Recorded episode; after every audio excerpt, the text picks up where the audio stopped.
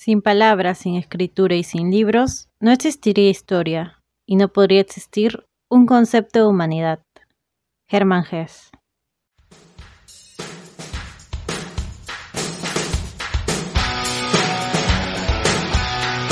Saludos a toda nuestra comunidad oyente del podcast Taos al Día.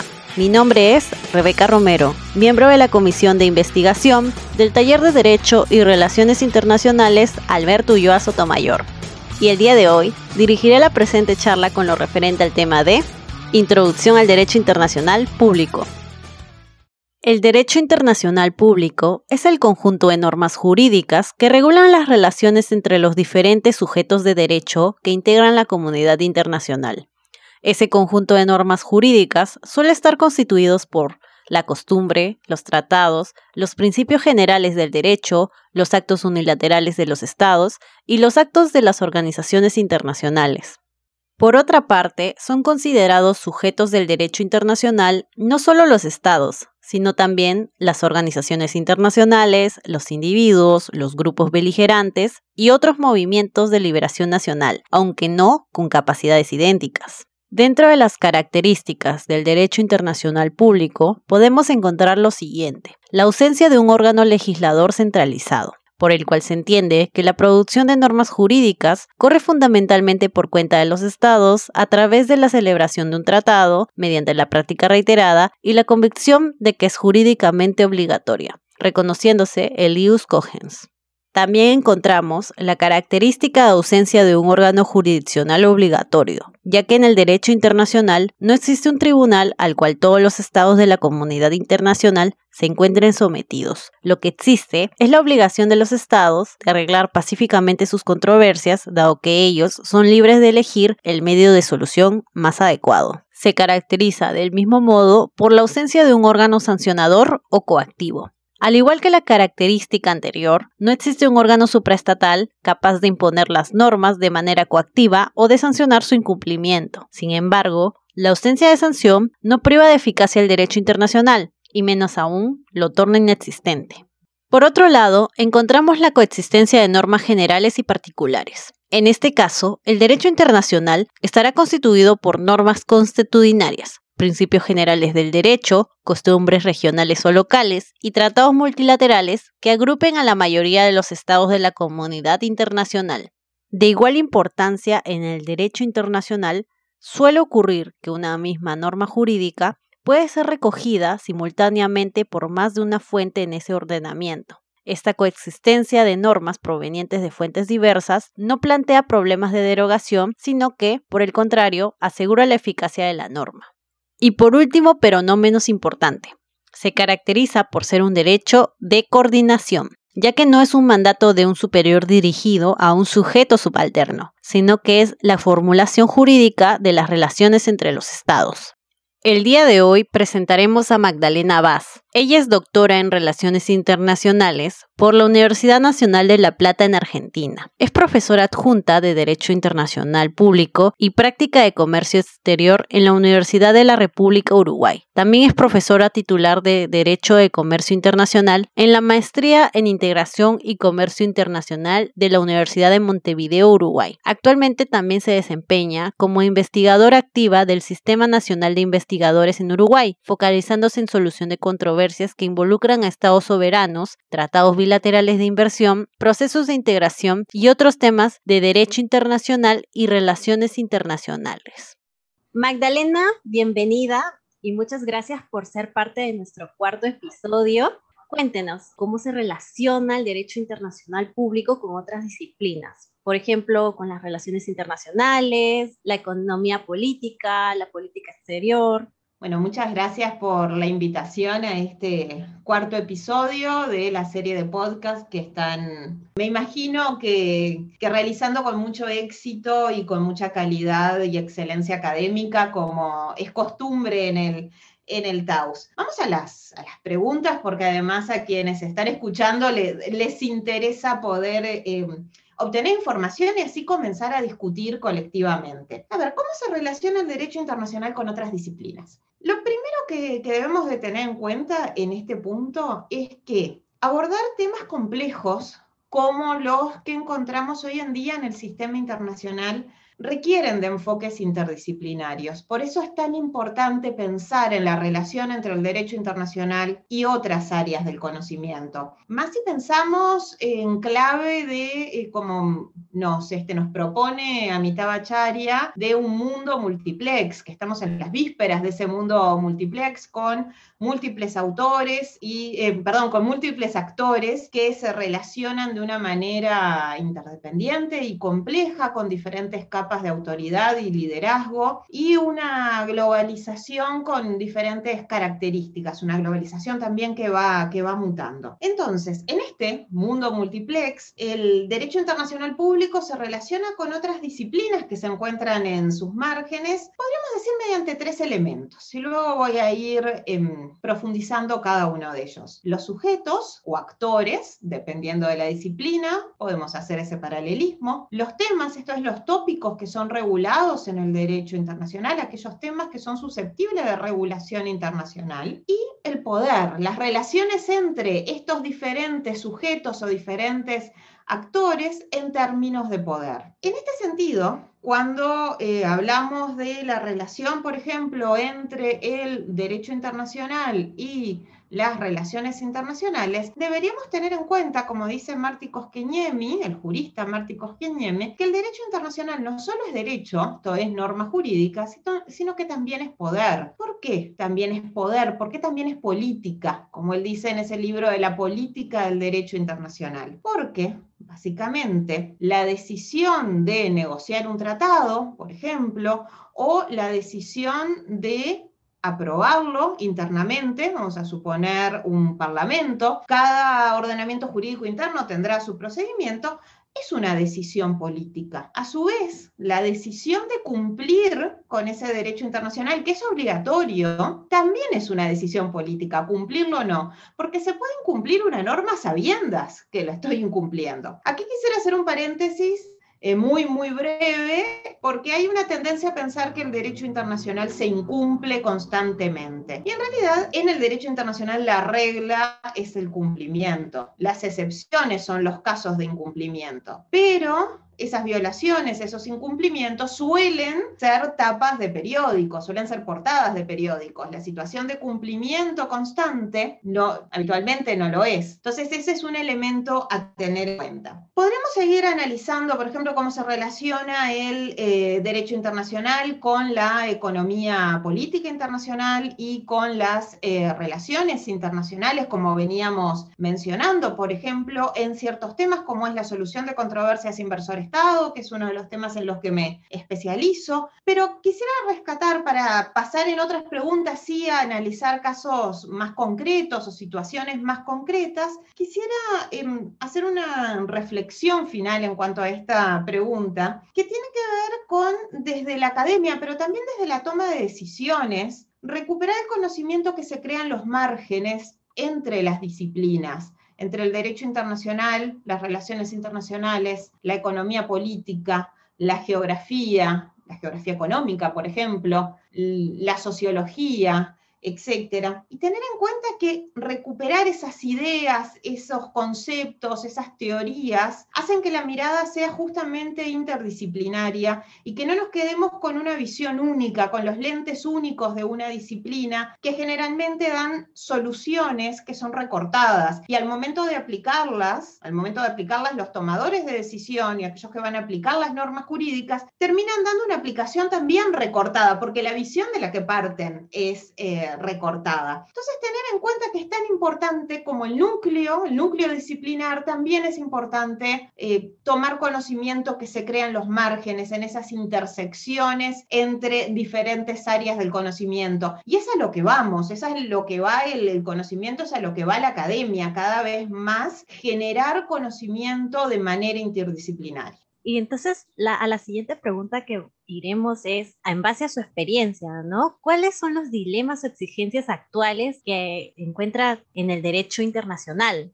Bueno, esta es una pregunta ya desafiante de, por sí, porque cuando uno tiene que hablar de, dilemas o exigencias, ya implica un desafío intelectual mucho más profundo que, simplemente replicar la, norma o la, doctrina dominante o alguna doctrina que sea minoritaria. Creo que el desafío más importante que tenemos hoy en día es el cuestionamiento del derecho internacional porque tendríamos que preguntarnos, en primer lugar, el derecho internacional actual, o sea, el derecho internacional contemporáneo, ¿cuándo se creó? ¿Quién lo creó? ¿Y con qué fin se creó? O sea, ¿con qué fin se crearon las normas? Para proteger los intereses de qué grupos, para proteger los intereses de qué actores de las relaciones internacionales o sujetos de derecho internacional público y o sujetos, debió haber dicho, porque tal vez hay actores que no, no los tomemos como como sujetos. Vuelvo a la idea esa de Marte Koskeniemi de mm, la política del derecho internacional, empezar a cuestionarnos, tal vez más en clave de colonial, decir, bueno, ¿quién creó el derecho internacional actual? ¿Por qué lo hizo? ¿Para proteger los intereses de, de quién? ¿Con qué, ¿Con qué función? Entonces, en este marco, con estas ideas en, en mente, creo que los principales em, dilemas del derecho internacional actual, teniendo en cuenta la crisis que atraviesa el multilateralismo, recordemos que la malla de contención del multilateralismo suelen ser las normas jurídicas. Entonces, en esta clave, ¿cuáles son algunos, algunos dilemas? Y voy a tomar dos, temas vinculados al derecho internacional económico y más específicamente al comercio internacional. Y, después voy a dar algunos ejemplos en,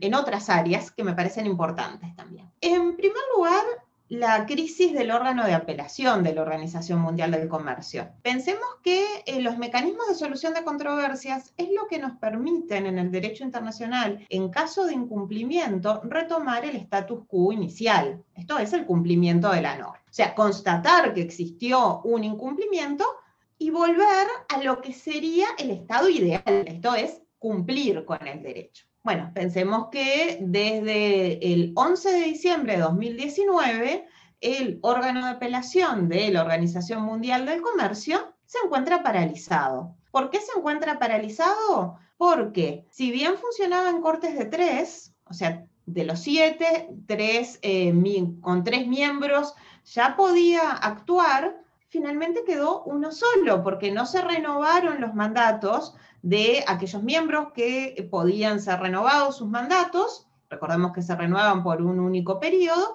ni se designaron nuevos miembros. Entonces tenemos un sistema de resolución de disputas de la importancia como es este en materia interestatal y comercial, que se encuentra en crisis. Ese es un tema que hay que resolver, ese es un dilema. Y es un dilema que lo tiene la, actual em, directora general de la Organización Mundial del Comercio, la doctora Nossi. Y de hecho estaba dentro de los puntos fundamentales de em, su actuación, de sus ideas para, actuar, de su propuesta para, para su mandato. También vinculado con la Organización Mundial del Comercio, pero no con la solución de controversias, la solución de controversias tiene que ver más con esa crisis de legitimidad en sentido jurídico y en sentido sociológico. Vinculado con lo que tiene que ver con el acceso y la asequibilidad a las vacunas, tenemos otro gran dilema para el derecho internacional, que tiene que ver con que las normas jurídicas no se crearon para situaciones de pandemia o sindemia como las que estamos viviendo ahora vuelvo a la idea de cuándo se creó el derecho internacional contemporáneo, quién lo creó, buscando proteger qué intereses. Si pensamos en el caso de eh, la propuesta de India y Sudáfrica, que es em, apoyada por 60 estados de renta media y baja y eh, auspiciada por otros 40, esta idea de, esta propuesta, perdón, de, suspender los derechos de propiedad intelectual a las vacunas, otros productos y tecnologías vinculadas con la COVID-19, nos está mostrando la segunda exigencia o el segundo dilema del derecho internacional contemporáneo. ¿Cómo hacemos para escuchar todas las voces en sistemas multilaterales que se basan en el consenso?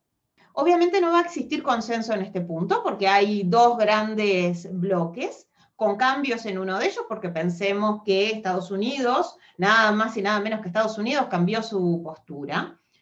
Eh, no así otros, otros estados. Está en la agenda, por ejemplo, del Parlamento Europeo tratar este tema en, en los próximos días.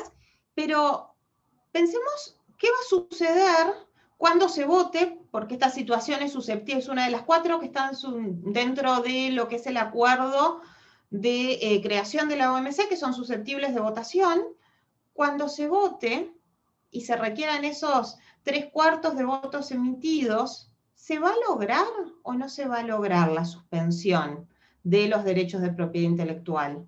La última vez que esto sucedió fue en el 2003, con el caso de em, hepatitis y este VIH. Ahora bien, ¿va a suceder lo mismo?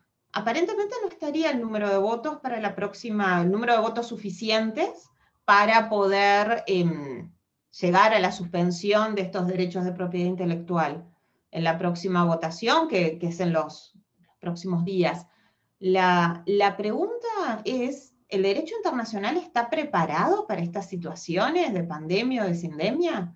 Porque si no hay acceso y asequibilidad a las vacunas, probablemente no logremos pasar a la siguiente etapa, que es la recuperación económica.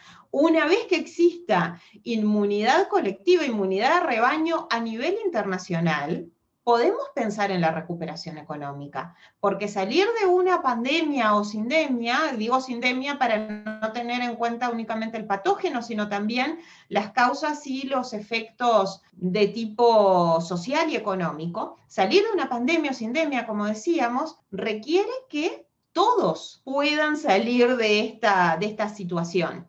Así que aquí tenemos el, segundo, la segunda exigencia, el segundo dilema es estar preparados. Y me permito hacer algunos, algunos comentarios más sobre, sobre esto. Ya se está eh, preparando la negociación para un acuerdo global a nivel de la Organización Mundial de la Salud, que es auspiciado por la Organización Mundial de la Salud, pero también por la Unión Europea y 26 líderes de, del mundo, 26 mandatarios, que tiene que ver con eh, la, prevención, pero también la lucha contra pandemias, porque sabemos que va a haber nuevas pandemias en el futuro. La pregunta es cuándo. El derecho internacional ya se está preparando. Ahora, todos sabemos que la negociación de un acuerdo y luego su entrada en vigor puede llegar a ser muy lenta y puede tener muchos obstáculos. Así que este, este dilema todavía no está resuelto, aunque exista una pequeña luz de esperanza, vamos a decirlo,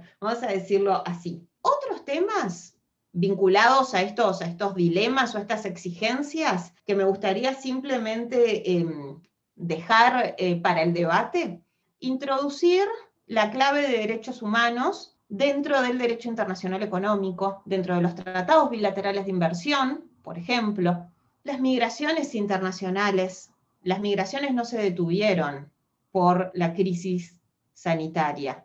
Bueno, este es otro dilema que tiene el derecho internacional. En definitiva, todos estos temas que estoy mencionando, lo que nos muestran es que el gran dilema, lo que está por encima de, de todos estos dilemas, es encontrar el punto de equilibrio entre el derecho internacional y el espacio de política pública de todos y cada uno de los estados en el sistema internacional.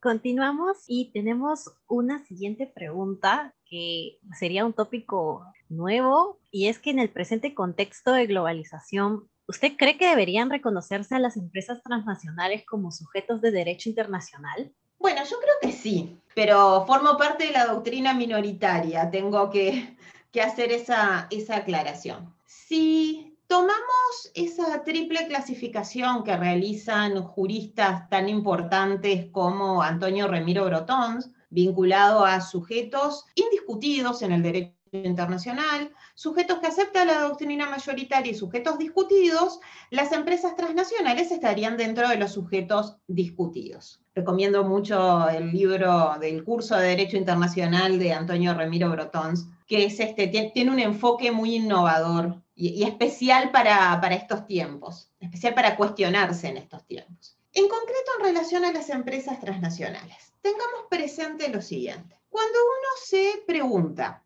que se requiere para ser sujeto en derecho internacional? La respuesta es simple. Bueno, dice los tres atributos, tener capacidad para celebrar tratados, locus standi, esto es la posibilidad de comparecer ante tribunales internacionales, y la capacidad de enviar y recibir representantes diplomáticos. Ahora bien, estos tres atributos se crearon pensando en los estados, no se crearon, no se idearon desde el punto de vista de la doctrina, pensando en otros sujetos. Y los demás sujetos, cuando hacemos el análisis, siempre los vemos en comparación con el Estado.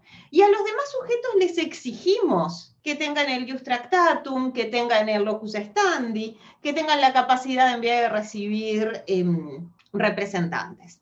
Ahora bien, ya en 1949, o sea, pensemos cuánto tiempo atrás, la Corte Internacional de Justicia, en la opinión consultiva sobre reparaciones a los daños sufridos al servicio de Naciones Unidas, esa opinión consultiva tan, tan eh, conocida, ya decía que los sujetos en el derecho internacional no necesariamente son idénticos en su naturaleza o la extensión de sus derechos y que el aumento de temas y el aumento de las relaciones entre los estados, o sea, el devenir del tiempo, o sea, el devenir histórico, ha hecho que surgieran en la comunidad internacional otros sujetos además de los estados. O sea, ya la Corte Internacional de Justicia en 1949 nos decía, de cierta manera nos alertaba, que no necesariamente tenemos que hacer esa comparación con los estados. En este sentido, Considero que las empresas transnacionales hoy en día deberían ser considerados sujetos. Sin duda son actores de las relaciones internacionales. Eso es innegable y son actores, si lo pensamos en clave de, Susan Strange, por ejemplo, de la gran Susan Strange, eh, son actores que cada vez tienen más poder. Pensemos que esto lo decía Strange en la década de los 90. Si hubiera vivido la emergencia sanitaria de la COVID-19, creo que hubiera visto que sus ideas cada vez tienen más relevancia y cada vez están más vigentes 30 años después. Eso es lo, increíble, ¿no? de esas autoras como, como Strange, que fueron visionarias, realmente tuvieron una visión de futuro muy, muy importante. Entonces, ¿por qué considero que son, que son sujetos? En primer lugar, si seguimos esta idea de eh, los, los tres atributos, no celebran tratados, está claro esto, pero las empresas transnacionales pueden presionar de tal manera a los estados para determinar que una norma jurídica sea eh, aprobada, por ejemplo, se eh, suspenda su tratamiento legislativo o por el contrario, se eh, archive directamente. Ahora, esto puede suceder en clave de una norma interna, pero también en clave internacional. Hay un artículo muy bueno del profesor eh, de la Universidad de Brooklyn, eh, Julian Arato, que él hace referencia a las eh, empresas como creadoras de normas, y creadoras de normas justamente a través de la presión y a través de lo que se denomina el enfriamiento regulatorio. El enfriamiento regulatorio puede determinar que una norma no entre en vigor. Y esto también es parte de la creación normativa. Esto también es parte de decir hacia dónde vamos con la creación normativa. Así que, si bien no tienen Just Tractatum, podríamos decir que las empresas transnacionales tienen un rol preponderante en este sentido. Bueno, locus standi y use standi sí tienen las empresas transnacionales en el régimen de solución de controversias inversor-Estado. Si hacemos el paralelismo con el sistema interamericano de derechos humanos, a la Corte Interamericana de Derechos Humanos únicamente acceden los estados y la Comisión, no así los individuos. Entonces, en este caso vemos una diferencia muy importante con las empresas transnacionales.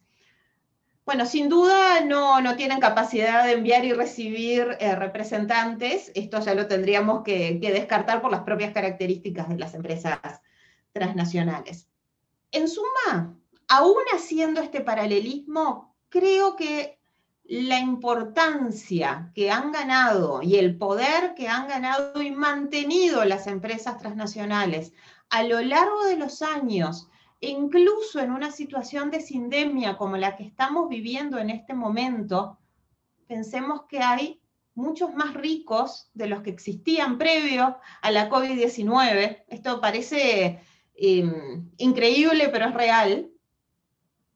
Si pensamos en todo esto, creo que cada vez estamos más cerca de entender que las empresas transnacionales ya no deberían ser un sujeto discutido. ¿Cuál es el temor en, la doctrina? Que si las empresas pasan a ser sujetos indiscutidos, ganen en derechos, pero también van a tener más deberes. Creo que vamos a poder encontrar un equilibrio que hoy en día no, lamentablemente no, no lo estamos encontrando por el enorme poder y el enorme aumento en el poder, no solo el poder que ostentan, sino cómo lo han aumentado las empresas transnacionales. Interesante posición la suya, Magdalena. Y bueno, estamos pensando si en la situación de pandemia, bueno, de sindemia en este caso, ¿qué retos se presentan para el derecho internacional? Bueno, algunos de estos puntos ya los hemos mencionado, pero me, parece bien interesante volver a traerlos a la, a la discusión, a este diálogo. Primero, el acceso y asequibilidad a las vacunas. Sin duda que se requiere cooperación a nivel internacional y en eso el derecho tiene un rol fundamental. Pensemos que el derecho tiene un rol fundamental para em, lograr la equidad. También tiene un rol fundamental si queremos el efecto contrario, ¿no? De que el mundo siga, siga siendo inequitativo. Pero cuando pensamos en acceso y asequibilidad a las vacunas, no solo pensemos en la cooperación, por ejemplo, el mecanismo COVAX, no solo pensemos en situaciones como la de eh, la Organización Mundial del Comercio que mencionábamos hace, hace unos minutos, sino también pensemos en esas situaciones lo que se denomina la diplomacia de las vacunas. Estar realizando donaciones puntuales, como va a realizar Estados Unidos, a ciertos países de, em, de las Américas. ¿Y hasta qué punto esto de ser solidario con los remanentes, porque en definitiva lo que se donan son los remanentes, es una forma de lograr la, equidad? Si no, tendría que haber un derecho internacional que regule estos aspectos. Em, segundo reto, creo que tiene que ver con el enfoque. Tal vez esto es más de, filosofía o, más vinculado a la teoría general del derecho. Y es, el enfoque del derecho internacional, o sea, bajo qué paradigma vamos a empezar a leer el derecho internacional.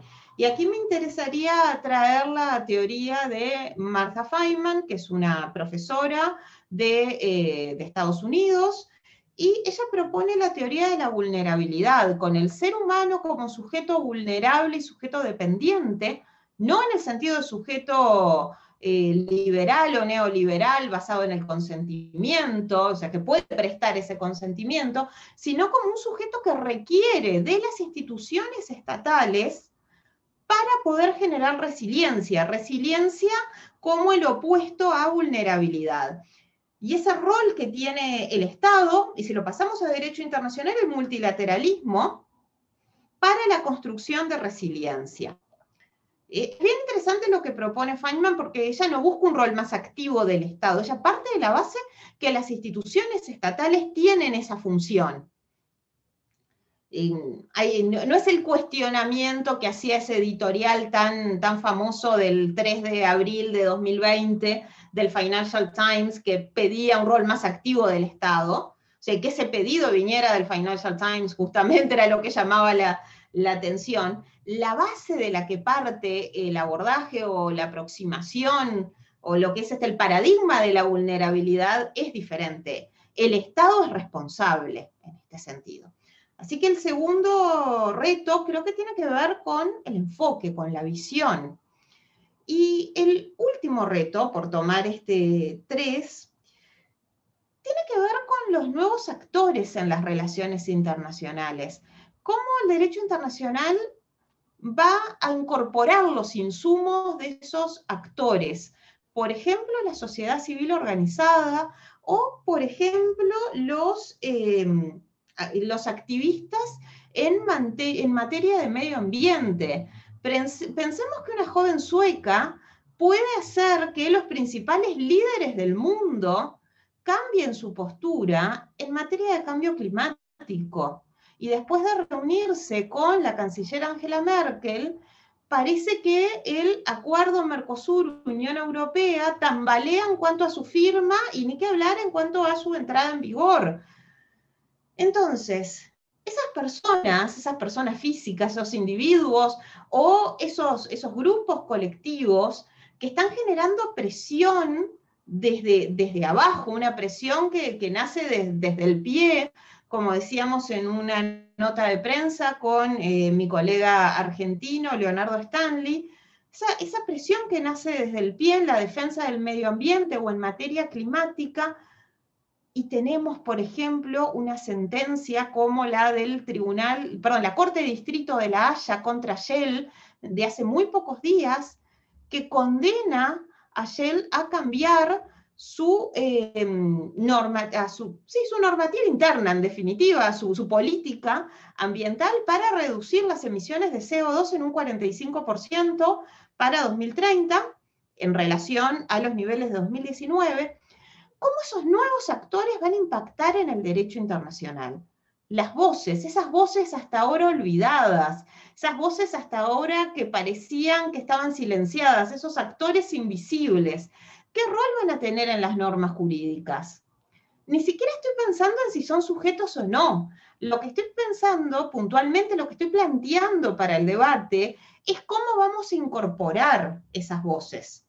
Así que creo que estos son los, los tres grandes retos. El que tiene que ver con las vacunas, que es inminente, necesitamos por lo menos 10 mil millones de dosis en este momento. Hoy necesitamos ese número para poder generar inmunidad colectiva, inmunidad de rebaño. Lo que, que eso está muy vinculado con la equidad o inequidad. Lo que tiene que ver con em, el abordaje, la aproximación, el paradigma desde el cual leemos el derecho internacional. Y finalmente, mi ejemplo fue vinculado a medio ambiente y cambio climático, porque bueno, podemos decir que estamos grabando justamente el Día Internacional del Medio Ambiente, entonces me parecía que era bien interesante traer este tema también, que tiene que ver con los nuevos actores. ¿Cómo van a incorporar esas voces en el derecho internacional? ¿Cómo van a permear esas voces en el derecho internacional? Tal vez nos tenemos que, reunir dentro de 10 años, vamos a estar este, muy grandes, o bueno, yo voy a estar más grande que ustedes, eh, y ver cómo permearon estas, voces. Poner este podcast en una cápsula del tiempo y ver dentro de, 10 años, en el 2031, a ver este, estos retos, bueno, cómo impactaron en el derecho internacional.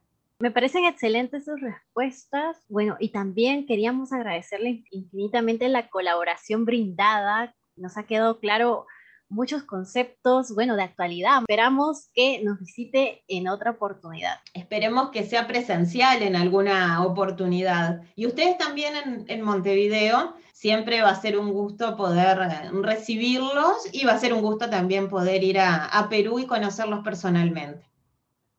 Esperamos que hayan disfrutado del tema desarrollado. Agradecemos inmensamente que hayan llegado hasta este punto de nuestra entrevista y si lo disfrutaron, nos ayudarían bastante comentando y compartiendo en sus redes sociales. No se olviden de seguirnos para que no se pierdan los nuevos capítulos y secciones. También generamos contenido en nuestras redes sociales. Encuéntranos en Facebook, LinkedIn, Twitter como Taus UNMSM y en Instagram encuéntranos como Gaceta Internacional. Les deseamos un buen fin de semana y esto fue Taus al Día. Muchas gracias.